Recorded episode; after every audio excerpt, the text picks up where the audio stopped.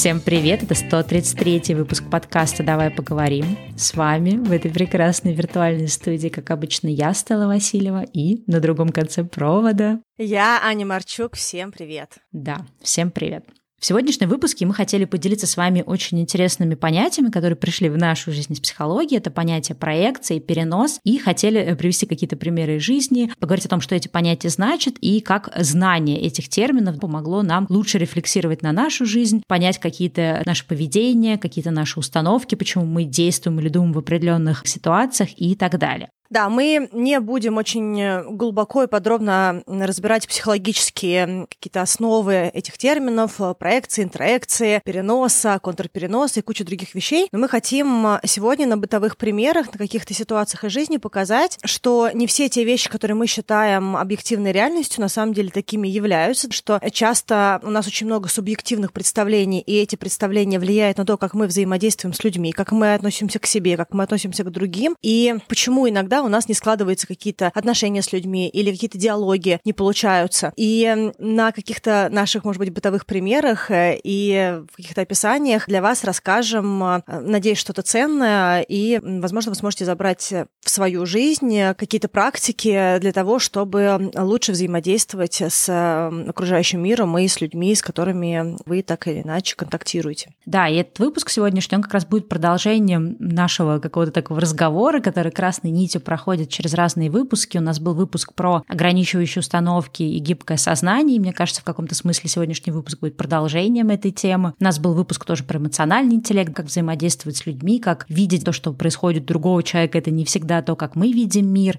Говорили про ожидания, то есть то, что у людей могут быть какие-то ожидания от нас, например, которые через их субъективную призму им кажутся логичными, а мы совсем другие люди, и мы не готовы поддерживать эти ожидания просто потому, что мы другие. Ну, в общем-то, все эти темы мы сегодня сегодня тоже, наверное, будем ну, да. дальше развивать. Косвенно, да, еще, наверное, тема про личные границы тоже может быть связана с этими вещами, потому что так или иначе мы в какой-то степени сливаемся с другими человеками через наши убеждения, какие-то наши представления о них, то, как мы их э, себе объяснили, да, и это влияет на то, где мы себя чувствуем относительно этих людей и где мы ставим эту границу, ставим ли мы ее вообще, или мы просто стираем все возможные границы и общаемся с человеком, потому что нам почему-то кажется, что так это ок. Давай начнем на самом деле с термина, который мы сейчас введем, такое серьезное понятие, а дальше уже будем говорить простым, понятным языком. Проекция — это некий такой механизм психологической защиты. Собственно, да, мы сказали, что термин пришел от психологии. И считается, что человек, когда он испытывает проекцию, он в этот момент свои какие-то э, внутренние взгляды на мир ошибочно воспринимает как то, что на самом деле происходит. То есть мы, по сути, смотрим через какую-то такую свою призму, через свои какие-то очки, розовые, зеленые, желтые, у всех они разные, и считаем, что то, что мы видим, это то, как оно происходит. И это происходит через то, что мы приписываем другим людям или каким-то событиям, даже тогда каким-то животным, дальше я приведу тоже на эту тему пример, мы этим людям переписываем свои какие-то мотивы, то есть мы на них перекладываем свой тип личности, свои какие-то чувства, которые мы в данный момент испытываем, свои мысли и так далее. Ну, то есть мы считаем, что то, что происходит извне, то, что происходит внутри нас, это как бы одно и то же. И смешной пример проекции, который, ну, вот сразу будет понятно, что такое проекция, это то, что когда вам показывают какую-нибудь фотографию, не знаю, какого-нибудь смешного котика или какой-нибудь собачки, и вы смотрите на него и такие, о, этот котик улыбается, этот котик веселый, или о, этот котик очень грустный, или этот котик очень несчастный. На самом деле мы все понимаем, что веселый или несчастный этот котик, это совершенно никак не связано с тем, как он выглядит, да, ну, просто вот у него такое выражение лица, морды, не знаю, у котика. Но то, как мы видим этого человека, это как, точнее, это животное, это на самом деле и есть наша проекция. То есть мы, может быть, в этот момент каким-то образом прочитали там выражение, не знаю, расположение бровей котика, мы, например, в данный момент себя хорошо чувствуем, и нам вот кажется, что вот такой вот тип, это на самом деле какой-то веселый котик, потому что нам на самом деле хорошо. Ну или там другой какой-то тоже пример из разряда, что если нам плохо, то нам кажется, что весь мир плохой. То есть если у нас плохое настроение, то нам все как бы на улице тоже кажется каким-то невеселым, подчеркивающим наше плохое настроение. И наоборот. То есть даже в хорошем настроении, даже дождливый день кажется вроде как будто бы веселым. Но это такие простые, наверное, бытовые примеры. Дальше мы будем еще другие тоже приводить. Но да, то есть другими словами, это какое-то искажение реальности, которое произошло из-за того, что у нас есть какой-то опыт, который мы получили на каком каком-то предыдущем этапе жизни. Это может быть наши отношения с родителями, со значимым взрослым, может быть, какие-то детские идеологии, отношения со сверстниками. То есть фактически у нас есть какой-то накопленный опыт, какие-то накопленные взаимоотношения. С ними что-то происходило, с этими отношениями. И дальше мы воспринимаем мир через призму этого опыта. И дальше, когда что-то триггерит похожие ситуации, либо похожие идеологии, либо чем-то другой человек нам напоминает э, каких-то людей из нашей жизни, либо ситуация что-то нам напоминает, мы накладываем на вот этих вот людей, на эти диалоги, на эти ситуации что-то, что уже пришло из нашего прошлого опыта, исключая то, что на самом деле делает этот человек, кем он является. И вообще в этом диалоге уже находимся не с этим конкретным человеком, с которым мы, возможно, только что познакомились, а вообще с каким-то человеком из нашего прошлого, будь то наши родители, это мама, папа, или какие-то наши отношения с дедушкой, или с первым бойфрендом, или с лучшим другом детским, и кем-то еще, да, то есть это какие-то любые другие прошлые ситуации, которые вдруг наложились на тот момент, в котором мы сейчас находимся. Да, ну мы, естественно, в этот момент не даю себе отчет, что это какие-то прошлые люди, скорее это какая-то такая совокупность нашего внутреннего мира, который, понятно, сформировался в ходе воспитания, общения с разными людьми, то есть это какой-то наш внутренний мир, который нам кажется объективным во всех э, ситуациях. И один тоже из примеров, наверное, проекции, который тоже будет понятно, что это такое, это стереотипы. Когда, например, мы видим какого-то человека, не знаю, условно говоря, мы идем по улице и, не знаю, идет человек определенной национальности, и мы сразу считаем, что если это человек такой-то национальности, наверное, ой, там вот эта национальность это умные люди, там вот эта национальность это, не знаю, веселые люди и так далее. То есть это тоже является проекцией, потому что нам кажется, что вот такая-то национальность должна быть определенной. И ну, у нас может быть опыт с этой национальностью, может не быть, но это тоже некий такой вид проекции. И мы, в принципе, что самое главное, проекция это не просто то, что мы думаем что-то про этих людей, это то, что наше дальнейшее взаимодействие, почему это вот как раз тоже Аня говорила вначале, относится к коммуникации с другими людьми, все наше взаимодействие с этим человеком будет строиться через призму того, какая у нас проекция. То есть, если мы, например, считаем, что такие-то люди должны быть, э, вести себя определенным образом, то мы будем, соответственно, от них ожидать. Это вот здесь вот уже другая тоже область, про которую тоже интересно поговорить, это про то, что у нас могут быть определенные ожидания по отношению к другим людям, ну и точно так же наоборот. У людей могут быть э, к нам тоже какие-то ожидания, если у них есть там определенная проекция. Да, но частично любые стереотипы, любой такой вот э, быстрый мозг, там типа система 1 по Канеману, да, то есть когда мы не погружаемся в диалог с человеком, не пытаемся узнать его получше, не задаем вопросы, а мы просто вот по какой-то причине считаем, что этот человек относится к какой-то группе. И если он вот так вот смотрит, значит, он вот, наверное, это думает, да, если у него такое выражение лица, скорее всего, он и дальше идет сердитый, злой, грустный, не знаю, расстроился. В этом смысле хочу привести пример из э, кино. В кинематографе есть э, такое понятие, такой эффект киношный, называется эффект Кулешова. Кулешов вообще такой пионер кинематографа, который в этом эффекте Кулешова он собрал три разных кадра, и из этих трех кадров делал какое-то состояние эмоциональное, передал эмоциональное состояние через три кадра. Фактически, как это выглядит? Он взял актера с одним и тем же выражением лица. Сразу после этого он показал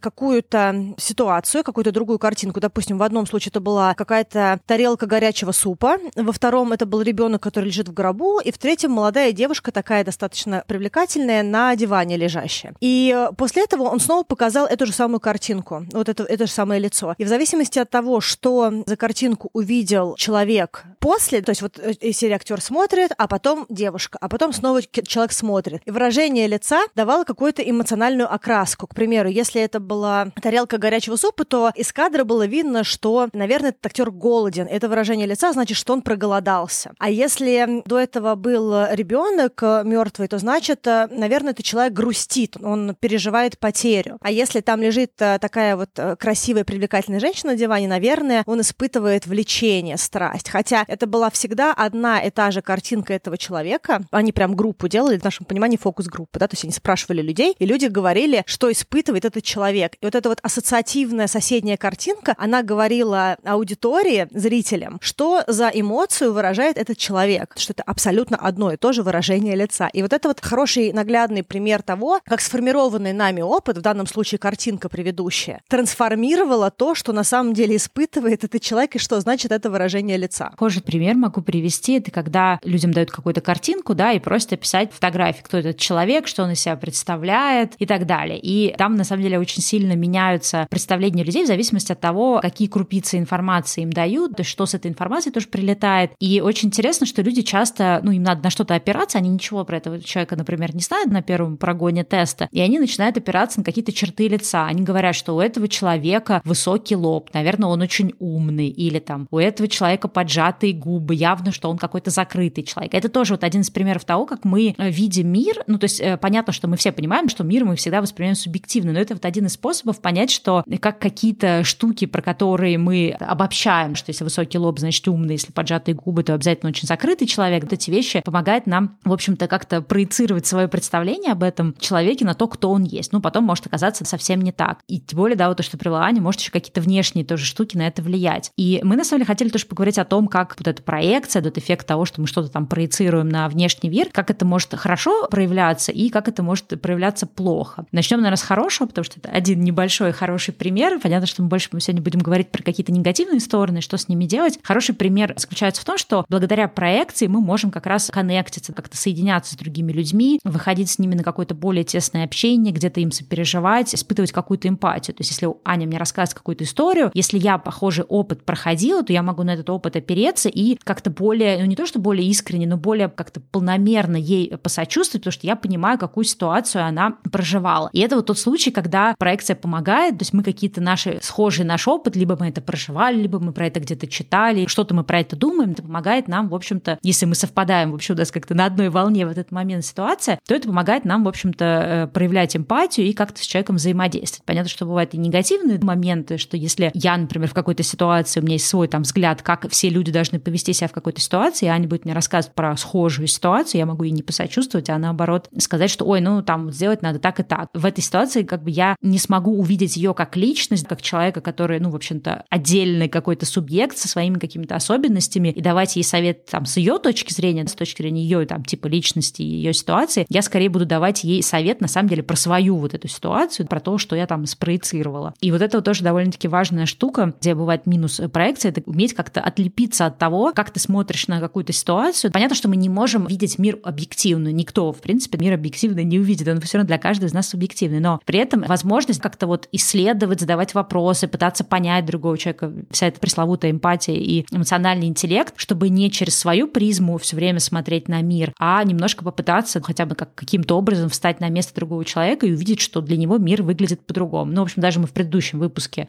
точнее, пару выпусков назад, когда мы говорили с Максимом Ильяховым, там тоже говорили про то, что понять, что у тебя может быть одинаковая ситуация, но совершенно разные исходы, поэтому ты будешь по-разному видеть что-то, к чему-то относиться. И это как раз тоже вот проекция, это когда ты говоришь, все, все в, в полиции этого города плохие, или ты говоришь, нет, все в полиции этого города хорошие. И дальше эти люди никак не могут соединиться, они не могут э, поговорить, ну, как, да, быть на каком-то общем знаменателе и обсудить эту ситуацию, если только они не допустят того, что у каждого разный опыт, и, ну, как бы он э, не должен быть одинаковый. То есть когда они отключат в этой ситуации свои проекции и попробуют увидеть ситуацию глазами другого человека. Да, вообще, то, что Стелла сказала в конце, когда мы, допустим, говорим, все полицейские этого города плохие, все мужчины козлы, все женщины там кинчет, все подчиненные плохо работают, никому нельзя доверять. То есть, когда идет любая генерализация, то есть вот как понять, что мы проецируем, как понять, что мы сейчас находимся в очень субъективной реальности, это когда у нас есть какая-то генерализация, потому что ну, не может все быть, даже в одном городе или в одной стране не могут быть все плохие люди или все хорошие люди, не могут быть все блондинки привлекательные или все женщины маленького роста тихие, спокойные, или все мужчины высокого роста спортсмены. То есть не может быть ничего все. То есть так или иначе в любой э, генерализации есть какой-то наложенный нами прошлый опыт, который, скорее всего, может не относиться к конкретному человеку, с которым мы сейчас взаимодействуем. И если у нас есть в наших каких-то отношениях с миром вот эта вот история про то, что все или всегда или что-то еще, то это хороший значок того, что мы сейчас не находимся в субъективной реальности, и возможно, нам нужно какие-то вопросы себе позадавать, почему нам кажется, что, к примеру, все мужчины козлы, да, к примеру, да, или, не знаю, что еще все высокие мужчины-спортсмены. Ну или, знаешь, когда у тебя был опыт, например, с какой-то ситуацией, там, не знаю, ты попробовал открыть магазин на Etsy, условно говоря, у тебя не пошли продажи, и дальше ты всем говоришь, ой, да это невозможно, да это не работает, да без денег это не раскрутишь, да это нужно там то-то и сё-то, и, и ты как бы не можешь представить, что есть миллион разных опытов и миллион разных исходов событий, и получается, что когда ты умеешь отслеживать, что у тебя сейчас проекция, это помогает тебе тоже, ну, как бы, во-первых, больше рефлексировать на свою жизнь и видеть жизнь, ну, и мир в каком-то смысле, это, наверное, звучит очень пафосно, но тем не менее, видеть жизнь и мир каким-то более объемным, более многогранным, чем когда он в режиме, то есть, мне кажется, люди, у которых очень сильно вот эти зацикливаются, не зацикливаются, как-то залипают эти э, проекции, это люди, которые видят мир черным или белым, либо так, либо эдак. Вот нету как бы середины, нет вариантов вариаций, вот либо оно там, либо плохой человек, либо хороший, либо умный, либо глупый, либо богатый, либо бедный и так далее.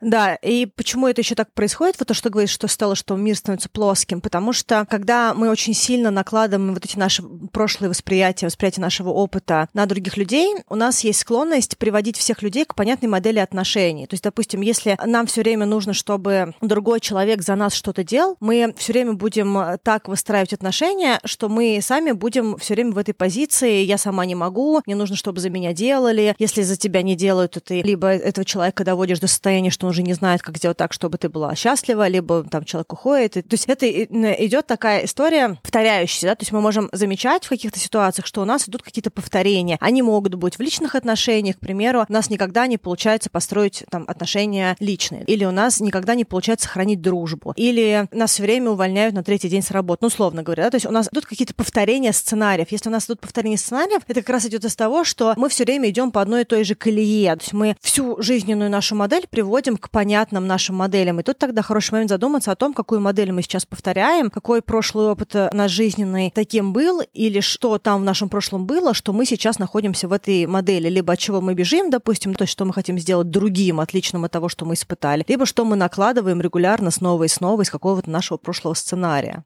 Еще одна тоже такая интересная часть про проекции, тут можно немножко тоже нырнуть снова в психологию. Считается, что вообще откуда у нас возникают вот эти проекции, и как следствие часто таким элементом проекции может быть какая-то скрытая агрессия, то есть нас могут раздражать какие-то люди, или нам кажется, что вот нормальный бы человек так не поступил бы, или помнишь, у нас был выпуск про опоздание, да, и там ответственный человек никогда не опоздает, потому что нам кажется, что мы опаздываем только в тех ситуациях, когда мы безответственны, поэтому все люди, которые опаздывают, они безответственны. Такой вот какой-то быстро выстраивается такая логическая связь, связь, хотя она ложная, вот чисто проекция. Есть такая большая проблема, что, если тогда вот копнуть в психологию, что часто бывает, что проекции вызываются какими-то скрытыми, подавленными эмоциями и какими-то потребностями, которые мы не удовлетворяем. И даже бывает так, что, например, если нас очень сильно раздражают, например, люди, которые очень хорошо зарабатывают, и мы все время думаем, что нет, заработать честным способом нельзя, и вообще все эти, которые зарабатывают, они что-то такое плохое делают, и, наверное, они как-то там под кого-то там, не знаю, подстелились, офисе или где-то там на работе. Или кому... наворовали. Наворовали, да, или где-то какой-то криминал, или обязательно там какие-то связи и так далее, то часто бывает так, что причина, почему у нас такая вот как-то заряженная вот эта эмоция в этом смысле, говорит о том, что мы подавляем какие-то потребности. Например, у нас есть на самом деле потребность зарабатывать больше, но мы а, выросли в какой-то такой идеологии, что честно заработать нельзя, нормальные люди должны вообще не деньгами заниматься, а не знаю, там, чем-то духовным, или заработать невозможно, или, ну, в общем, что-то, что-то, что-то, поэтому нам важно каким-то образом образом обесценивать всех людей, которые, в общем-то, реализуют нашу мечту, потому что иначе нам придется встретиться с горькой какой-то такой реальностью, правды, взять ответственность и сказать, что так, то есть получается, что я тоже так мог, но я почему-то это не делал. И это вот очень часто тоже проявляется в мире, когда люди как раз именно критикуют то, что они где-то на самом деле отдаленно хотят, но они себе этого не могут позволить. То есть, например, если человек...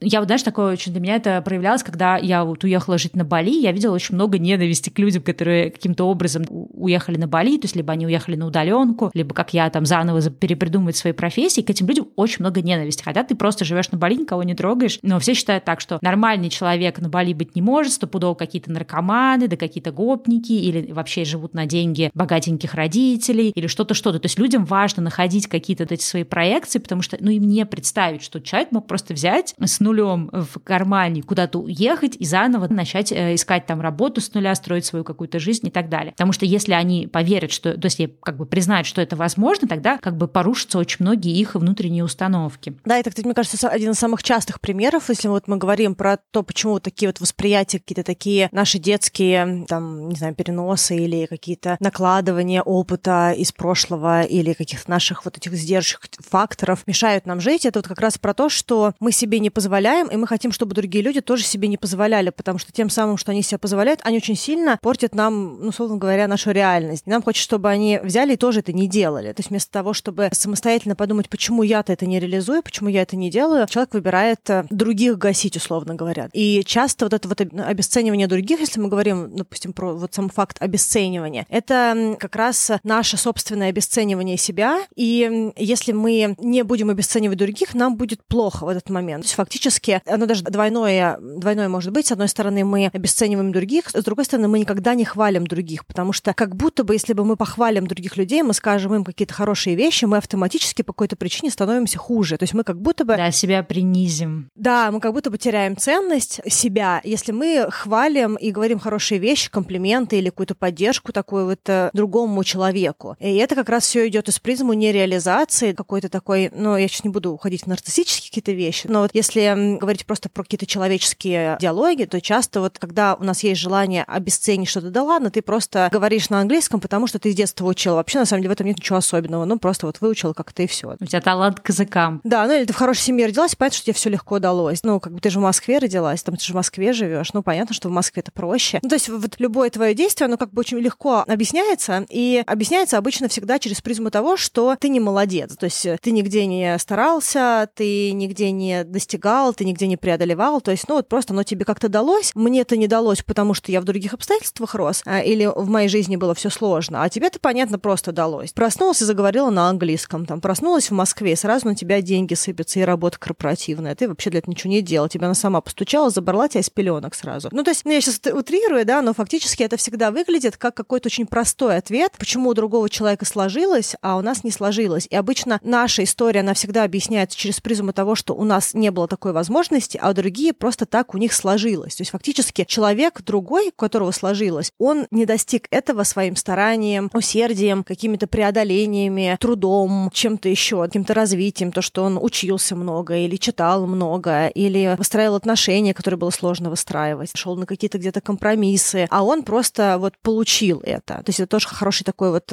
значок, да, какой-то хороший индикатор того, что, наверное, нам нужно подумать о том, где мы не принимаем то, что у нас, в общем, тоже могли бы быть эти возможности, и мы можем их реализовывать. Ну да, это как бы тоже немножко и получается идея о том, что если у кого-то что-то есть, это потому что, ну, потому что и потому что, да, потому что есть это что-то, это проекция. Но я еще хотела, кстати, раз уж мы заговорили тоже про какое-то такое негативное отношение, на самом деле одно из таких, наверное, тоже негативных проявлений именно проекции является то, что включается шейминг, то есть это пристыживание других людей, какие-то вот такие разговоры про то, что нормальные люди так не поступают, или если там тот-то, тот-то, то он бы сделал так-то, а вот если он так не сделал, значит, он там плохой, нехороший. То есть э, проекция помогает тебе, в общем-то, каким-то образом найти что-то, про что ты можешь покритиковать другого человека, да. Как-то его пристыдить. У нас был где-то там давно-давно шейминг во благо. Иногда даже это может проявляться в том, что ты как бы вроде бы пристыживаешь с какой-то благостной целью, чтобы человеку там, не знаю, дать ему какую-то развивающую обратную связь или еще что-то, но на самом деле часто это бывает именно то, что твоя какая-то проекция. Я тут сразу вспомнила в какой-то момент времени, или стал Инстаграм уже какое-то продолжительное время, и в моей ленте было такое, что девочки осуждали других девочек, как можно с такой попой носить обтягивающие джинсы, или вообще надо запретить всем полным девушкам носить белые леггинсы, или что-нибудь в этом роде. И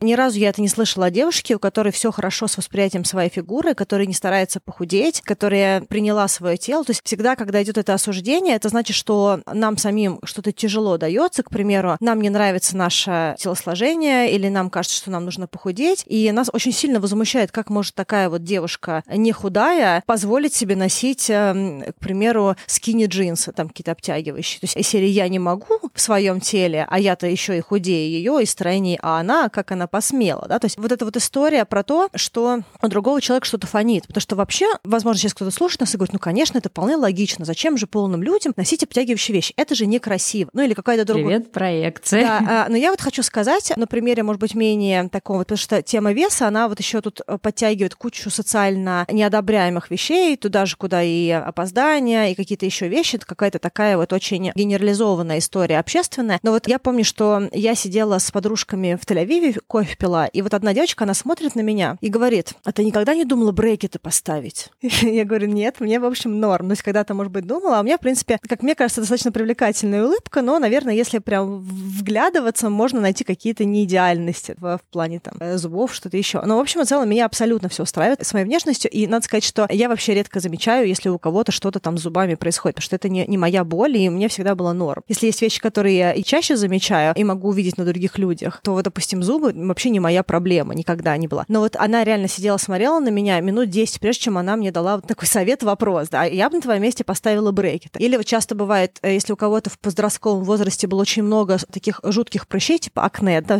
когда прям совсем такие вот э, гнойнички и прочее. Ну, мы все понимаем, что это такое. То э, этот человек больше склонен замечать несовершенство кожи во взрослом возрасте у других людей. И у меня такое бывает, что я общаюсь с человеком, и я вообще не замечаю, что у него что-то не так, ну, допустим, с кожей, потому что я с ним разговариваю, ну, как-то его целиком вижу. А, допустим, человек может спросить, большой прыщ, да? Он заметен, я вроде его замазывала, замазывала утром, а вот он вот как большой... Я вообще не видела этого прыща, пока мне на это не акцентировали. А другой человек рядом, он просто на этот прыщ смотрит, хотя его там вообще, может быть, и нет. Да, но здесь э, важно в контексте, да, именно проекции говорить о том, что, например, для кого-то выйти там из дома с прыщом или, не знаю, в мини-юбке, даже если у тебя какой-то большой размер тела, это ок. А для другого человека, да, мы часто думаем, ну, это просто некрасиво, это не эстетично, мне нравится, но просто так логичнее или так здоровее или еще что-то. Наша как бы проекция нам говорит о том, что это неприлично или это нас как-то там выделяет. То есть мы сразу за этим ставим целую какую-то историю, и мы, именно в чем суть проекции, да, что мы свои какие-то мотиваторы, свой взгляд на мир, свою какую-то систему ценностей мы одеваем другого человека. То есть нам кажется, чтобы меня восприняли серьезно в моем весе, я не должна ходить в мини-юбке, поэтому когда я вижу других людей в мини-юбке, я как бы, ну, такую, знаешь, подсознательную, получается, какую-то штуку выстраиваю, что типа, ой, зачем же этот человек одел мини-юбку, он что хочет, чтобы к нему несерьезно относились, ну и так далее. То есть мы в этот момент не понимаем, что то, что мы прилепили мини-юбку к несерьезному отношению, это чисто наша какая-то такая вот, да, установка в голове, она вообще никак не связана с объективностью, и другие люди это видят совсем иначе. Да, и шейминг совсем иначе. Допустим, к тебе может кто-нибудь подойти и сказать, ой, а ты не думала боток сделать, допустим, потому что вот для другого человека это какая-то такая фобия возраста, допустим, что надо сразу везде себя все закалывать, тебе там 18, но уже пора, там,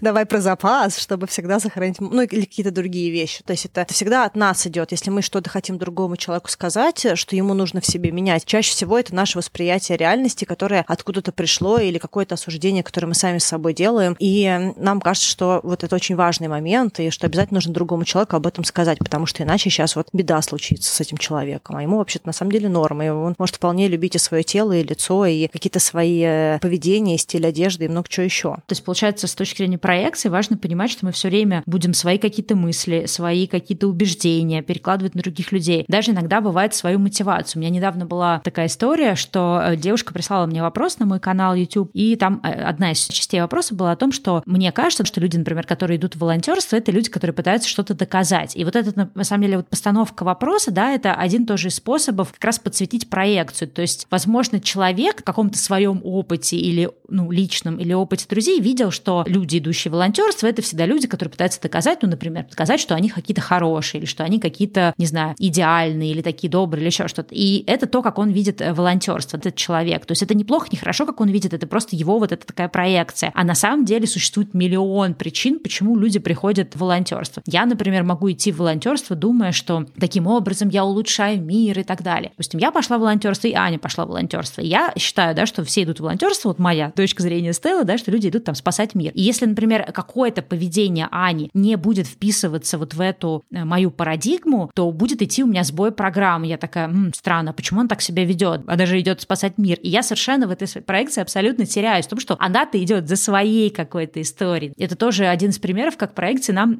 мешают, в общем-то, пробиться через то, а кто тот другой реальный вообще человек, какие у него мысли, почему он так поступает, какой у него там, не знаю, тип личности, тип характера. Кто-то скажет там, вот, э, ты опаздываешь, да, вот то, что мы приводили пример, потому что несерьезно. А может быть, человек опаздывает по совершенно какие-то миллионы других причин, как мы говорили в выпуске. И вот это как бы довольно-таки такая опасная сторона проекции, что она не позволяет нам, ну, как-то, не знаю, видеть людей с разных сторон, и, может быть, даже в этом смысле лучше к людям относиться, потому что если мы людей всех примеряем под свои какие-то мерила, особенно если они очень строгие, очень какие-то критические, очень узкие какие-то рамки, то мы все время будем натыкаться на то, что люди какие-то не такие, люди какие-то плохие, вот они не делают, да вот им наплевать, да вот они почему-то свою работу там плохо выполняют или еще что-то. А на самом деле, по сути, нужно с этими людьми поговорить, вообще как-то поисследовать этих людей, понять, почему они поступают правильным образом, потому что у них какая-то своя проекция, почему они так поступают. И когда эти проекты совсем сильно расходятся, людям очень сложно коммуницировать. Да, я хотела сказать еще такой важный момент. Наверное, сейчас кто-то слушает и думает, блин, а что же делать, как, как бы прийти к какой-то объективной реальности, как избавиться от проекции. Я вот очень хотела сказать про то, что ну, невозможно избавиться от проекции, потому что это наш накопленный опыт, наше восприятие мира, и каждую секунду нашей жизни мы впитываем этот мир, что-то там происходит, какое-то происходит новое знание, какое-то происходит новое перенесение нашего жизненного опыта на какую-то другую ситуацию. То есть это так или иначе то, как мы взаимодействуем с миром, и мы не можем с каждым человеком взаимодействовать через призму докапывания до того, кто какой человек на самом деле. Там а, интересно, а эта кассирша, наверное, мне так сказала, потому что у нее, возможно, какие-то есть сложности, но я не буду на нее накладывать проекции, я с ней поговорю. Здравствуйте, а почему вы мне так ответили? То есть я бы очень хотела сказать, что это ок, и если вас в общем целом, жизнь хороша, вас все устраивает, у вас прекрасные отношения на работе, в личной жизни, у вас прекрасные друзья, у вас прекрасная гармоничная жизнь, которая развивается туда, когда вам нужно, чтобы она развивалась, не надо заморачиваться на тему того, как избавиться от какого-то перенесения своих жизненных историй на кого-то другого, от проекции, от накладывания своего опыта. Да, то есть э, речь идет о том, что это в принципе есть, что нужно учиться это замечать, что, возможно, мы сейчас накладываем что-то на другого человека. И в ситуациях, когда что-то не складывается или идет какое-то недопонимание, ну, как-то немножечко откатывать назад, да, и постараться условно со стороны понять и посмотреть, а что же здесь произошло, почему так получилось, что я вроде как ничего такого не сделала, человек вдруг резко среагировал или отморозился, или что-то еще произошло, или почему я снова и снова на других людей накладываю какую-то одну и ту же мысль, что все люди со мной злые, или все люди меня не ценят. Как так получилось? Да, ну я согласна с тобой насчет того, что если в этот момент у человека возникает мысль, как избавиться от проекции, я думаю о том, что, наверное, только, может, амнезия может помочь избавиться от проекции. То, кстати, это очень интересно, помогает или нет. Если нас слушают какие-нибудь психологи, расскажите, есть ли какие-нибудь исследования на эту тему. То есть, получается, у тебя полностью, как бы, да, пропадает память, и, наверное, у тебя должна пропадать память и какого-то жизненного опыта, и ты, наверное, смотришь на мир, как, знаешь, как это с белого листа все, в общем-то, заново все А эти... прикинь, не факт. То есть у тебя вся память пропала, а реакция осталась. А проекции остались. Это ужасно. Я думаю, что вполне возможно так да. и есть, потому что мы не всегда когнитивно воспринимаем мир, а во многом это рефлексы и куча других Ну, моментов. то есть понятно, что мы не можем избавиться от субъективного взгляда на мир, мы не можем избавиться от проекции, потому что многие эти проекции, да, во-первых, это наш целый мир, плюс они многие, ну, они, в общем-то, подсознательные и автоматические, но единственное, с чем я, знаешь, не согласилась бы, вот то, что ты сказала такую мысль, ну, как бы частично не согласилась, что, ну, если у вас все хорошо, то можно вообще про это не париться. Ну, бывает так, знаешь, что у меня, может быть, все хорошо, я очень... А наш партнер в страдании. Да, да, да, а человек рядом с нами страдает, потому что у нас такой классный вообще мир мы себе построили, который не допускает, знаешь, никаких других прочтений, не допускает других вариаций, и мы можем прекрасно себя чувствовать в моменте, да, а нашим близким или нашим коллегам может быть совершенно некомфортно с нами работать, потому что мы можем ну, к ним предъявлять те требования, которые мы предъявляем к себе и своему типу личности. И мы совершенно в этот момент не задумываемся о том, а кто эти люди, а что у них могут быть свои какие-то ограничения, свои какие-то особенности характера и прочее. И глобально, в общем-то, если мы будем лучше понимать других людей, опять же, пресловутая привет эмпатия, то есть мы будем лучше достигать глобально всех целей, и они своих, и мы своих. Я думаю, что тут есть пара уточнений. Первое, наверное, очевидное, что тут больше про собственную ответственность, то есть мы должны отвечать за себя, а другой человек должен отвечать за себя по-хорошему. Ну, то есть вот каждый из нас несет ответственность за свою жизнь. Если другому человеку не ок, то это и на его стороне сказать мне не ок. А да. если другой человек терпит и сидит, и на него там уже и давит, и проекции миллиард наложили, и сказали кучу всего про него, а он просто сидит, это немножечко, мне кажется, тоже ну, его позиция, да, и, возможно, ему нужно какие-то вещи проработать, в том числе где-то, может быть, какую-то решительность, э, трансляцию своей позиции, умение вести диалог, договариваться и вообще рассказывать то, что с ним делают. А второе, я думаю, что человек, у которого все хорошо, но у других рядом с ним нехорошо, он может тоже заметить определенные вещи. Допустим, он может заметить, что у него люди не сохраняются в жизни. Потому что так выглядит мир в текущем поколении, да, вот в текущем, как сказать, срезе эпохи, что люди еще генерально не научились э, держать свою какую-то линию. То есть сейчас, конечно, тема осознанности, работа с психологом, умение понимать себя, называть свои эмоции, свои переживания, транслировать все это, она развивается, растет, все больше людей могут это делать. Но вообще огромный пласт людей не в состоянии идти на открытый, ну, условно говоря, конфликт в любом виде, нежный конфликт, какой-то жесткий конфликт, любой, каким-то образом транслировать то, что с ними происходит, и то, что им что-то не ок. Если им очень долго что-то не ок, то часть людей просто начинает тихо исчезать, не объясняя, это типа, а ушли по-английски. И я думаю, что если у вас идет очень, допустим, частая смена людей в жизни и в отношениях, и друзей, и как будто бы вообще нет людей из серии прошло три года, а у вас вообще никого за эти три года, вот кто был еще три года в вашей жизни, не осталось, и все люди новые. Это тоже такой индикатор, что, наверное, вы каким-то образом по какой-то причине не вывозите диалог. Это не только значит, что вы там наложили проекции с вами плохо, но это один из индикаторов. Да, могут быть другие причины. Допустим, вы не умеете поддерживать отношения долгосрочно. Но, как правило, если люди очень приятные и с ними очень комфортно и хорошо, то даже если вы не умеете поддерживать отношения, люди все равно к вам тянутся. Это такой, наверное, разговор для другого выпуска для другого момента, но это вот такие какие-то микроиндикаторы тоже, которые есть. А в целом я с тобой согласна, что неплохо было бы думать еще и про близких тоже в нашем этом хорошо. Но мне кажется, знаешь, что еще проблема какая еще есть проекции, которая лично для нас. Если мы очень сильно в каких-то вот этих ограничивающих убеждениях, проекциях живем, то мы же сами ранимся об этот мир. Мы куда-то пришли, мы, например, ждали, что люди должны обязательно что-то делать, то, что мы от них ждем, приходить в какое-то время, определенным образом делать какую-то работу, потому что это то, как мы бы ее сделали, или как мы считаем ее нужно делать, или потому что мы себе не позволяем сделать что-то не идеально. И мы каждый раз же об это ранимся. То есть какой-то там, мы пришли куда-то, вот мы привыкли, не знаю, 10 раз э, перечитать что-то, 100 раз перепроверить и две недели готовить, не знаю, текст для того, чтобы запустить его в Инстаграм. Пришли работать в какую-то компанию, а там люди просто написали текст и отправили. Там проверили один раз, ну, даже случайно один раз бывает опечатка, ничего исправили, поехали дальше. А мы же думаем, ну, то есть наш проект, это же не серьезное отношение к работе, это нужно же неделю готовить текст для Инстаграма. И мы, получается, будем каждый раз раниться от того, что люди как-то, да, несерьезно относятся, от того, что они плохо делают работу, за то, что вот мы такие классные, героические недели выписываем этот пост, а кто-то его всего лишь там за час написал или за пять минут. То есть, ну, это такой сейчас, да, дурацкий, примитивный пример, но к тому, что если наши ожидания от другого мира, они как бы, да, вот это черно-белое видение, что мы считаем, что только так можно, а по-другому нельзя, то каждый раз, когда мы будем встречаться с другим подходом к жизни, мы будем чувствовать, что люди какие-то не такие, мир какой-то дурацкий, все дурацкие, все бесят, не знаю, все такие плохие, делают все не так, как надо и так далее. То есть нам же от этого же хуже. То есть когда мы видим вот эту неидеальность мира, мы же сами от этого будем, мне кажется, еще больше вообще загоняться. Да, это правда. А, мы столько уже проговорили про то, как все это распознать. Давай немножечко поговорим о том, что же делать, потому что я думаю, что для многих есть вопрос в том, а можно ли каким-то образом преломить этот вообще цикл и как-то для себя реализовать. Ну, собственно, первое, наверное, что делать, это как-то познавать мир и учиться видеть, что люди разные, что они по-разному поступают, что у них может быть совершенно разная мотивация, не обязательно такая, как у нас. Для меня это такая открытость к миру, готовность видеть различия и, по сути, так исследовать мир и пытаться увидеть, что бывают разные опыты, бывают разные подходы, разные ситуации, и тебе не обязательно, в общем-то, ну, как-то принимать другой чужой какой-то подход, но важно учиться замечать. Да? Это некая такая насмотренность в плане того, что жизнь бывает разная, и подход в ситуациях тоже может быть разный.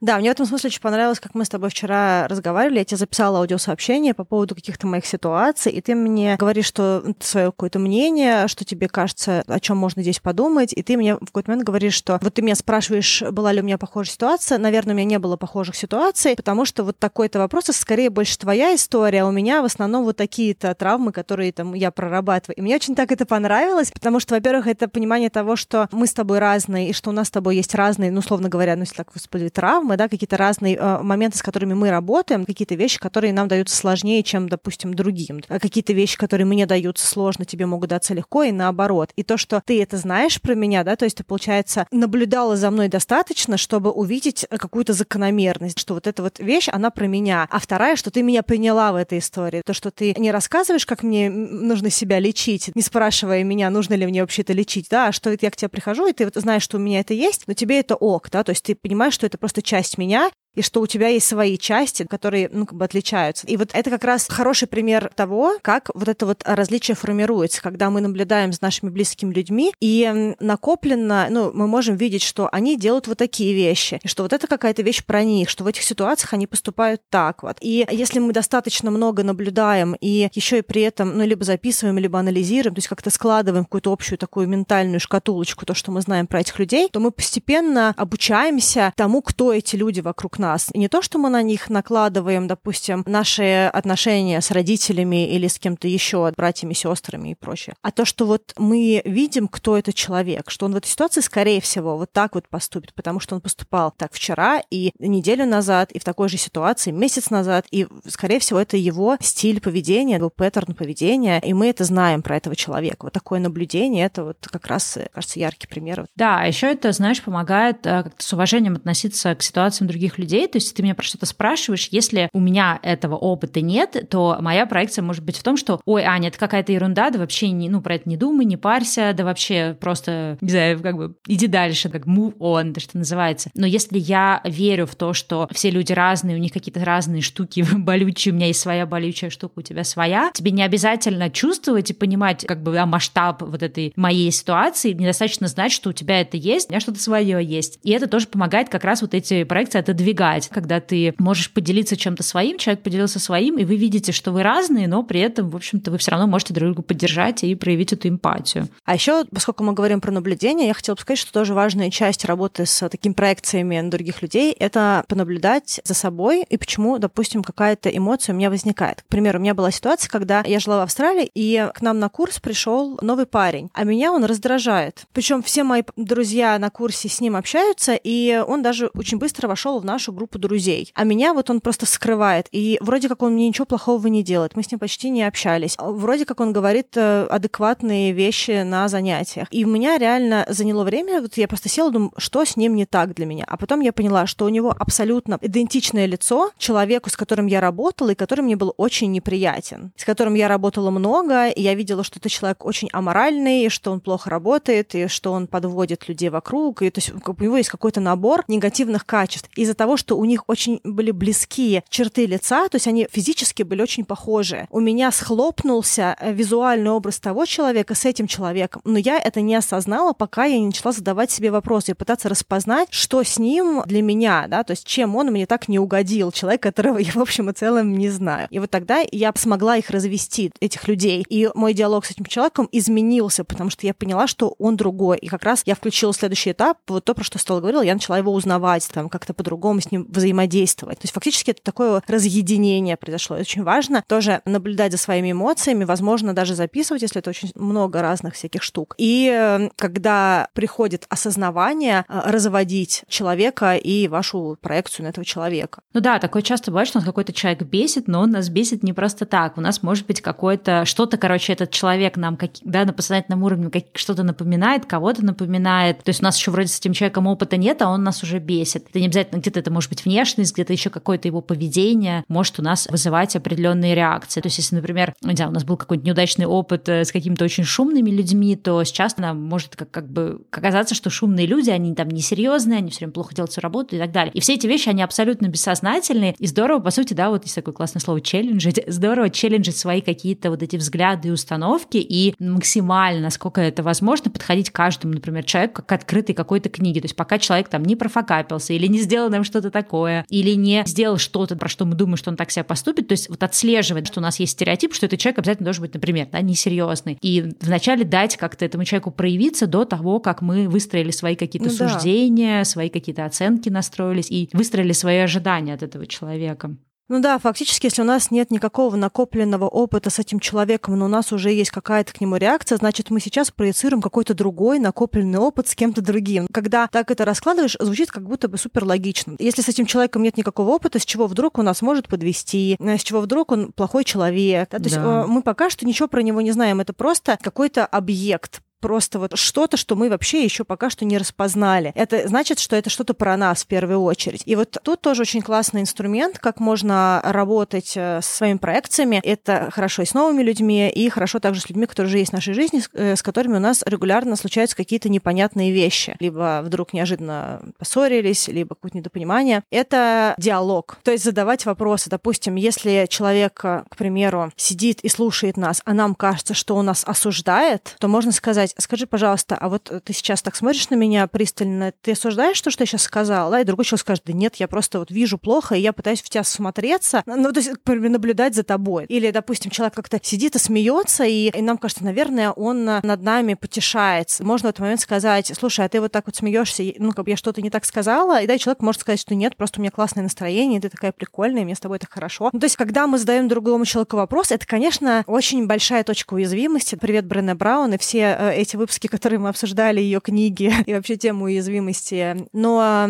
задать так вопрос — это самая освобождающая история в этом диалоге, э, потому что мы можем услышать человека. Но здесь, мне кажется, главное поверить этому человеку или предположить, даже если где-то он э, нас обманывает, нам не обязательно все время ожидать такого подвоха, потому что, знаешь, я, кстати, вспомнила сейчас самую ужасную проекцию, которая самая, знаешь, бесячая проекция, когда ты сидишь там что-нибудь свое делаешь, и тебе человек подходит, ой, а у тебя что, плохое настроение? Ты такой, да нет, вроде нормально. Ну, я же вижу, что тебя какое-то лицо, ты такой, да нет, у меня вроде нормальное лицо. И ты понимаешь, что в этот момент человек, он проецирует свои какие-то, там, не знаю, расположение твоего лица, то, что у тебя там сомкнуты губы или еще что-то. У тебя на самом деле просто, да, вот мем из интернета, да, resting beach face. То есть просто у тебя такое выражение лица. А человек считает, и самое смешное, что часто вот у меня такое бывало, что люди в итоге в этой ситуации доводили меня просто до какой-то истерики, и я просто начинала как-то злобно начать. Они такие, ну вот, видишь, я же вижу, что у тебя плохое настроение. Я понимаю, что просто две минуты назад я просто сидела, занималась своими делами, была очень увлечена чем-то, и, возможно, у меня было какое-то выражение лица, которое человеку почему-то заставляет его думать, что у меня плохое ну, настроение. Да. И в итоге вопросом, вот эти подковыркой, да нет, ну я же вижу у тебя плохое выражение, что у тебя случилось? Да ничего у меня не случилось. Чего ты злишься? Чего ты так мне отвечаешь? Да потому что ты меня бесишь эти вопросы. Я же тебе сказала, что нет, у меня нормальное настроение. Потому что это какой-то степени газлайтинг. То есть получается, что человек да. пришел, и он тебя заставляет поверить в то, что у тебя что-то не так. И теперь тебе надо оправдываться. Но и ты по-хорошему должен этому человеку сказать то, что он хочет услышать. То есть ты должен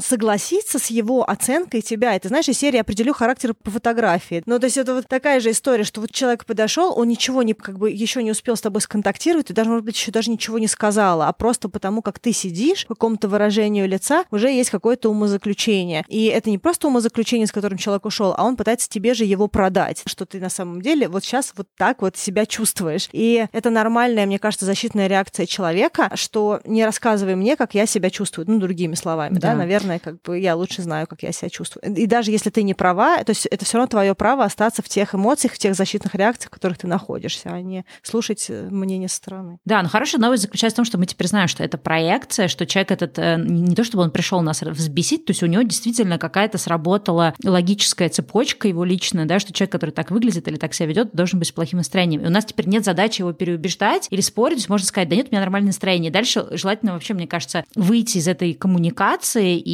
если человек, например, продолжает такой, ну нет, ну я же вижу, ну, и просто сказать, слушай, тебе показалось, э, ну как бы давай сменим тему или что-то. Хотя обычно люди говорят, а вот ты не хочешь это обсуждать. Ну то есть, мне кажется, максимально, насколько возможно, надо не участвовать в этой ситуации, потому что если человек находится под влиянием этой своей проекции, то его будет достаточно сложно переубедить. И, в общем-то, не надо, мне кажется, этим заниматься. Ну или можно сказать, что да, ты прав, у меня все очень плохо, у меня очень плохое настроение, я такая злая, поэтому я хочу побыть одна. Да, просто отвали. Но, кстати, ты прикольную тему подняла по поводу того, что еще есть вот эта вот история, когда, допустим, у нас что-то внутри происходит, но мы не хотим принимать, что у нас это происходит, и нам нужно куда-то это переложить фактически, да. То есть, вот, да. допустим, если мы сейчас очень сильно злимся, но нам, допустим, в детстве сказали, что хороший человек не злится, ну, условно говоря, да, я так совсем упрощаю. Или мы думаем, что на нас кто-то должен злиться, потому что мы что-нибудь такое сделали плохое, а-та-та. Да, мы приходим и говорим, ты злишься. У тебя вообще другое состояние, другое настроение, тебе вообще на самом деле очень хорошо. Но человек приходит, и он хочет, чтобы ну, он себя эту злость снял и переложил на кого-то другого. Поэтому он приходит и говорит, ты злишься, да, или, ну, такое часто бывает в отношениях, что там ты меня не любишь. Бывает такое, что мы не принимаем свои какие-то состояния, и мы передаем это состояние, да, то есть мы определяем состояние другого человека через призму того, что мы не хотим называть в себе, условно говоря, да, то есть на другого человека перекидываем это. Но у меня, кстати, тоже еще один пример сюда же есть. Наверное, мы все с этим сталкивались. Я думаю, когда ты переписываешься с другим человеком в чатике, да, в каком-то, не знаю, там рабочий, личный, и, например, ты человеку что-то такое эмоциональное написал, или ты от него ждешь какого-то там важного решения, и он тебе отвечает «ок», и ты в этот момент думаешь, блин, наверное, ему не понравилось, или, блин, наверное, он злится, и ты в этот момент просто сходишь с ума,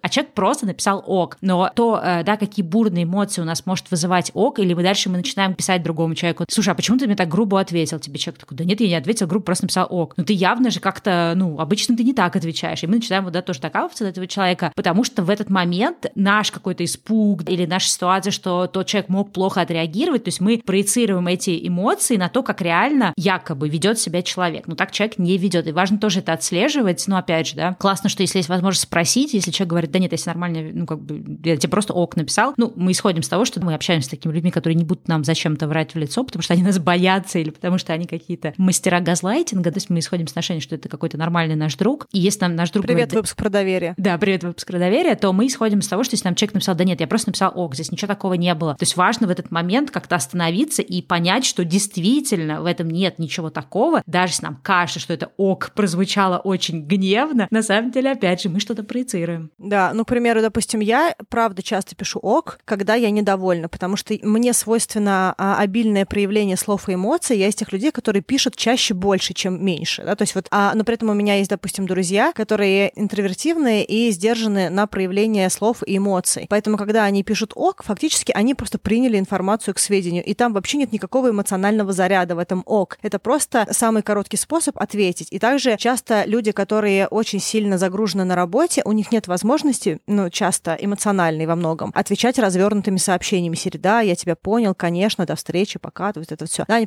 просто пишут ок. Ну, как фактически это вот такое вот, э, то, что мне очень нравится, но так тоже часто люди пишут принял. Да? То есть вот это вот этой серии аналог слова принял. И я, кстати говоря, по поводу ок хотела сказать тоже такую штуку к вопросу о понимании своих проекций, что у нас есть какие-то триггерные вещи у всех. Это могут быть триггерные проявления и триггерные слова. Допустим, если, к примеру, чья-то мама всегда говорила, ну, понятно, и это значило, что дальше все непонятно, и на тебя вообще разозлились, и ты вообще уже просто худший ребенок, которого можно было себе представить, и ты просто катишься в бездну, то дальше, если другой человек тебе скажет, ну, понятно, то ты сразу берешь это, ну, понятно, и дальше у тебя включается весь тот режим. А на самом деле для этого человека, ну, понятно, значило фактически, что он тебя понял. А ну, это просто его слово паразит, к примеру. И вот он сказал, ну, понятно, да, хорошо, то есть ну, исчерпывающе ты объяснил. И если у нас есть какие-то реакции эмоциональные на какие-то слова регулярно, то было бы неплохо, возможно, вести какой-то свой словарик вот этих вот всех триггеров и знать, что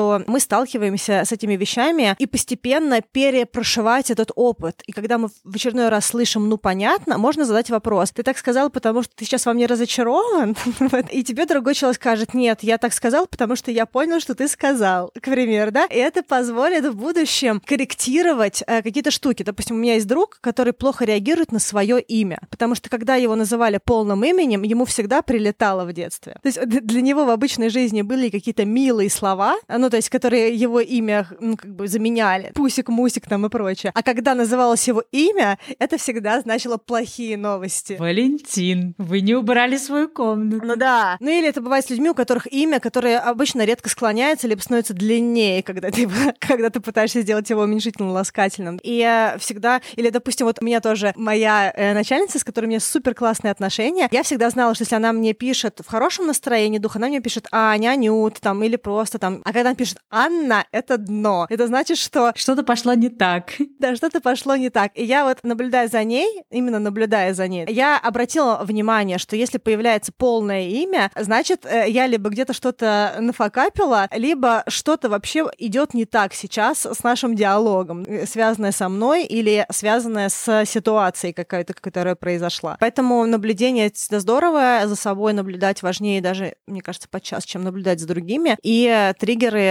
триггерные слова и триггерные эмоции тоже и записывать. Да, ну и вообще важно тоже понимать, где лежат э, наши какие-то оценочные суждения, наши какие-то ограничивающие убеждения. Если не слушали выпуск, тоже послушайте. То есть, если нам кажется, не знаю, ну вот мы приводили пример про деньги, это всегда такой очень, мне кажется, больной вопрос на территории постсоветского пространства, да, что если у нас есть убеждение, что нормальным способом денег не заработать, или, например, в крупную компанию просто так без связи не возьмут, то, конечно, нам очень сложно по жизни тоже где-то двигаться или как-то других людей оценивать адекватно адекватно, потому что это наша ограничивающая установка. И чем больше у нас таких ограничивающих установок или каких-то убеждений из разряда, что если человек высокий, то он обязательно, да, как ты приводил пример, спортивный, или если у человека высокий лоб, то он обязательно умный, и ты все, ты как бы людей всех делишь на умный или глупый потому, какой у него размер лба. Вот, поэтому важно тоже от этих, э, ну, постепенно как-то избавляться от этих убеждений, искать, может быть, какие-то примеры, которые тебя будут опровергать в том, что это так, и быть, наверное, как-то, ну, знаешь, большим доверием к миру, что вообще то, что мы видим. А, кстати, знаешь, какой у нас еще был классный выпуск про когнитивные искажения? Он э, тоже очень сильно как раз нам показывает, что то, в чем мы убеждены, то, что нам кажется вообще стопудово, гарантированно, объективно и единственная правда, на самом деле это игры нашего сознания, и мы очень часто попадаемся в ловушки этих когнитивных искажений. То, что ты приводила, я забыла, как это про кино, эффект кого-то там. Кулешова, да. Кулешова, да, про то, что с нашим мозгом можно совершать очень разные какие-то итерации, и наш мозг, он пластичный и может меняться в силу каких-то обстоятельств. Даже, ну, я думаю, какой-то пример многим, ну, тем, кто знакомится и общается кстати, с иностранцами знаком, что когда ты начинаешь, там, если ты пожил в какой-то стране или у тебя много друзей из определенной страны, то ты начинаешь очень позитивно и как-то радостно и благостно относиться ко всему, что связано с этой культурой. И ты всегда будешь эту культуру как-то выделять, ну, по отношению к другим, просто потому что у тебя есть с этим опыт. Положительный опыт, да. Это тоже очень заметно. Ну что, надеюсь, что вам понравился этот выпуск, и вы что-то для себя взяли ценное. Поделитесь с нами, напишите нам в Телеграм-бот или, как всегда, отмечайте нас в социальных сетях, в сторис, в постах. Мы все читаем. Ну и всегда рады, когда вы пишете нам в iTunes, ставите нам приятные оценки.